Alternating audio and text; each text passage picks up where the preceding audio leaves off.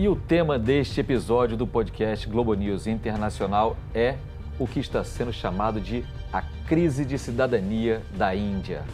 Na verdade, na origem dessa crise, uma legislação aprovada pelo governo do primeiro-ministro nacionalista Narendra Modi, que permite que cidadãos imigrantes vivendo na Índia adquiram nacionalidade indiana. Isso vale para milhões e milhões de pessoas, mas não vale para os milhões de muçulmanos que fazem parte da população indiana hoje, muitos deles vindos de Bangladesh, alguns do Paquistão ainda, e também pode é, ter problemas para os indianos muçulmanos que nunca tiveram documentos também. São de famílias que vieram de outros países, ou seja, com isso, manifestações foram realizadas nas ruas nas últimas semanas, repressão duríssima das forças de segurança e do exército indiano contra os manifestantes. Estudantes muçulmanos estiveram à frente dessa, dessas manifestações e acusam o governo de querer, de uma vez por todas, transformar a Índia, que é um Estado laico, num Estado simplesmente hinduísta. Participam do podcast hoje de Nova York. Guga Chakra. E aqui comigo no estúdio, Leila Sterenberg.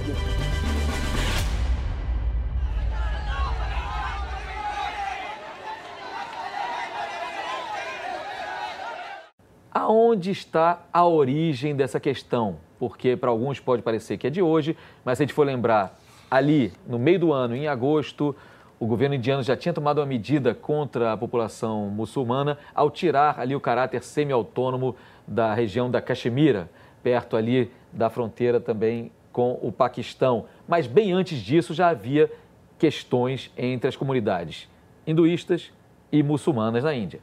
Exato, Lins. Quando a Índia ficou independente, dividiram a Índia histórica, que era do Império Britânico, em dois países inicialmente, a Índia e o Paquistão. E houve uma grande mudança, transferência de população. Muitos muçulmanos do que é hoje a Índia foram para o Paquistão e muitos hindus do que hoje é o Paquistão foram para a Índia. Posteriormente, nos anos 70, também Bangladesh acabou de deixando de ser parte do Paquistão, afinal não tem continuidade territorial e se tornou um outro país independente. O Paquistão sempre seguiu uma linha de ser, sim, uma nação que segue bastante o islamismo. A Índia, por sua vez, Lins, se tornou uma nação secular, laica, como Gandhi, o Nehru queriam, e não necessariamente uma nação hinduísta. Afinal, uma série de minorias, especialmente uma minoria muçulmana, que corresponde ao redor de 14, 15% da população, mas dentro da Índia, isso é um total de 200 milhões. E por décadas, quem dominou praticamente de forma ininterrupta a política da Índia foi o Congresso Nacional Indiano, fundado pelo próprio Gandhi com o Nehru mas sempre teve uma linha mais radical, mais nacionalista hindu, representada pelo partido Bharatiya Janata. Esse, país chegou, esse partido chegou a estar no poder no passado por um período curto,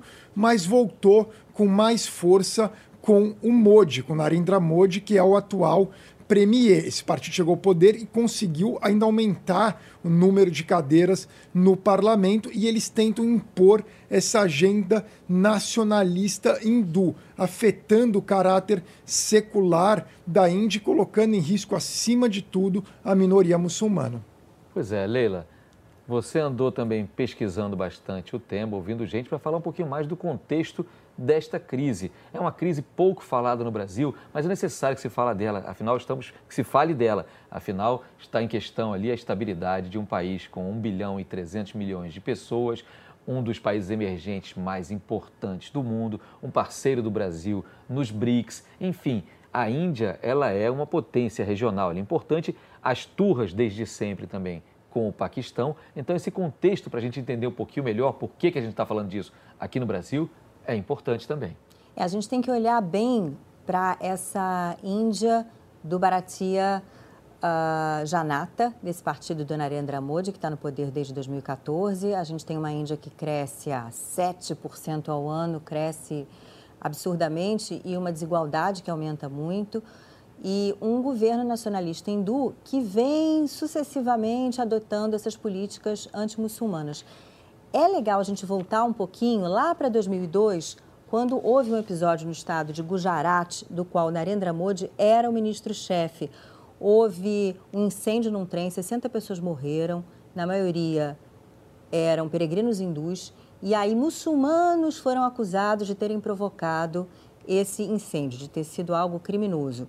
O que houve foram confrontos, foram protestos e muitas mortes. O governo, na época, falou em 790 muçulmanos mortos, 254 hindus, só que relatos independentes falam muito mais gente. Então, já teria sido algo, inclusive, Uh, atribuído talvez incorretamente aos muçulmanos, uhum. algo que uh, vem lá de trás. O que aconteceu agora foi exatamente a aprovação dessa, é, dessa legislação que não concede a nacionalidade aos muçulmanos e, e fica um problema, justamente como você disse, para aqueles Uh, indianos que estão lá há 200 anos e que não tem como provar que eles estão lá há 200 anos ou 300, enfim, que eles são indianos, mas são muçulmanos e fazem parte desse contingente aí de 200 milhões. Vamos ouvir o que disse o Shoban Saxena, que é aquele nosso amigo jornalista indiano. Ele escreve para o The Hindu, que é o segundo maior jornal de língua inglesa da Índia. Vamos ouvir o que ele disse. Diferentemente do Brasil, na Índia, poucos têm documentos, principalmente a população pobre do interior do país. Agora, o governo indiano está planejando fazer um levantamento para saber quem é imigrante ilegal. Muitas pessoas pobres temem que não serão capazes de provar a sua cidadania. Isso já aconteceu no estado de Assam no nordeste da Índia, onde quase 2 milhões de pessoas foram declaradas não cidadãos. Também há uma nova lei que proíbe muçulmanos de se refugiarem na Índia. Muitos muçulmanos indianos também temem perder a sua cidadania, apesar de viverem na Índia por centenas de anos. Essa é a principal razão do protesto de muitos na Índia contra a nova lei. O que aconteceu em Assam foi o seguinte: terminou em agosto esse levantamento. Assam é um estado que fica lá no nordeste da Índia. Grande produtor de chá, é, muito chá que a gente E do lado ali de Bangladesh, né? Então, o pessoal que fala bengali, tem uma coisa cultural ali. Muita gente de Bangladesh foi ao longo dos anos indo para Assam porque a Índia cresce, tem mais emprego, aquela coisa toda, Bangladesh é muito mais pobre. E o pessoal do Estado estava, olha, estão invadindo aqui a nossa terra, está faltando emprego, está isso, está aquilo. Resolveram fazer esse levantamento, encontraram 1 milhão e 900 mil pessoas que não seriam indianos, e aí foram ver, de fato, dois terços eram indianos, não eram imigrantes. Uhum. Então, era uma ilusão de que, ó, oh, estamos sendo invadidos, mas o fato é que há esse sentimento generalizado, lembrando que nos estados vizinhos há, inclusive, minorias muçulmanas em países muçulmanos, é o caso dos Ahmadiyya, se é que minha pronúncia está certa, no Paquistão, que são uhum. muçulmanos num país muçulmano e sofrem preconceito, fora os Rohingyas de Myanmar, que é ali pertinho também, os Tamil de Sri Lanka, uigures na China ali em cima, todos esses que são muçulmanos, sofrem preconceito, sofrem perseguição, vão parar na Índia e agora está essa situação, não podem receber cidadania indiana. Isso para não falar das comunidades muçulmanas na Europa, também vítimas junto com as comunidades judaicas também de ataques é, xenófobos e antissemitas também. Agora, já que você tocou num ponto também, você tem um fluxo de refugiados recente também para a Índia, que é gente vinda de Bangladesh e gente que às vezes fugiu de Myanmar, os Rohingyas, que você lembrou aí, uma minoria muçulmana de Myanmar, a antiga Birmania, a gente falou disso, a Globo News até recebeu um prêmio por um programa que tratava desse tema. Esses muçulmanos, muitos deles fogem para Bangladesh, onde não têm a cidadania reconhecida tampouco, e de Bangladesh muitos desses fogem para a Índia também. Ou seja, Guga, eu não sei a sua impressão, além dos distúrbios internos e desse ultranacionalismo que não raro se torna muito violento na Índia, a gente pode estar criando também aí uma geração de apátridas, né? De gente que não tem cidadania de país algum, já que não é reconhecido como cidadã nem na Índia nem em outros países sem dúvida vai surgir uma geração de apátridas e chama muito atenção, Lins, que países de maioria muçulmana estão calados em relação a esse drama de muçulmanos da Ásia Central. Você não vê o Erdogan, presidente da Turquia, que normalmente gosta de criticar bastante Israel pela maneira como muçulmanos palestinos são tratados, critica também países europeus pela forma como os muçulmanos da Europa são tratados,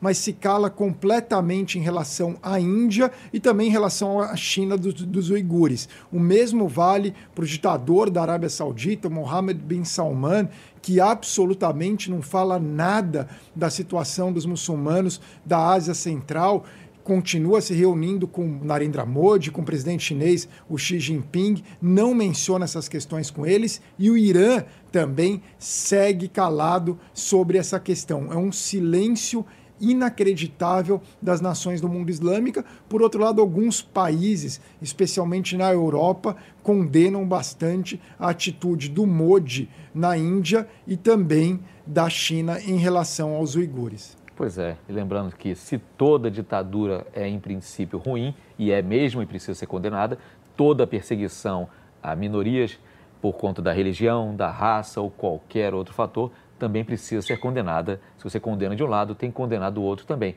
Leila, essa perseguição aos muçulmanos, ela não se restringe, né? O Google estava mostrando ali China, é, Europa, alguns cantos, muito silêncio. E aqui no Brasil?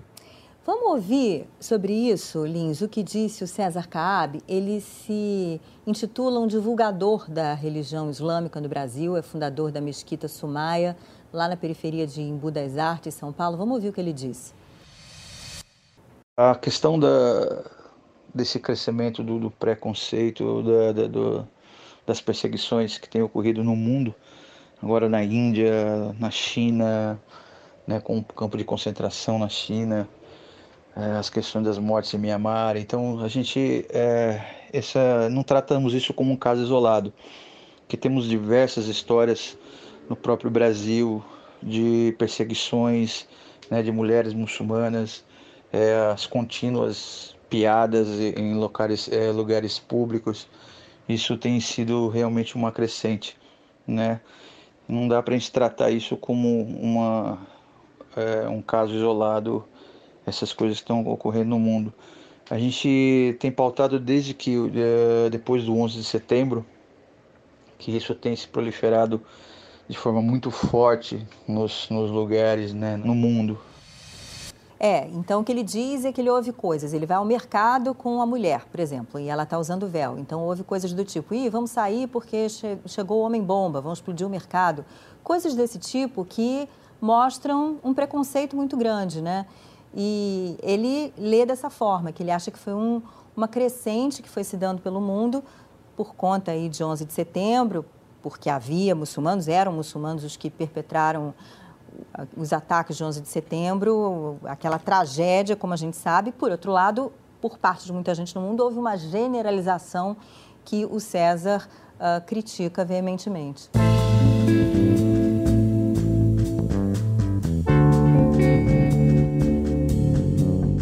Guga, já estamos aqui nos encaminhando para a reta final do programa. Eu queria saber se você teve tempo de se debruçar sobre alguma dica cultural, musical ou literária para dar para os nossos ouvintes do podcast Globalismo Internacional, que seja mais ou menos sobre o tema indiano ou muçulmanos, algo que tenha te chamado a atenção.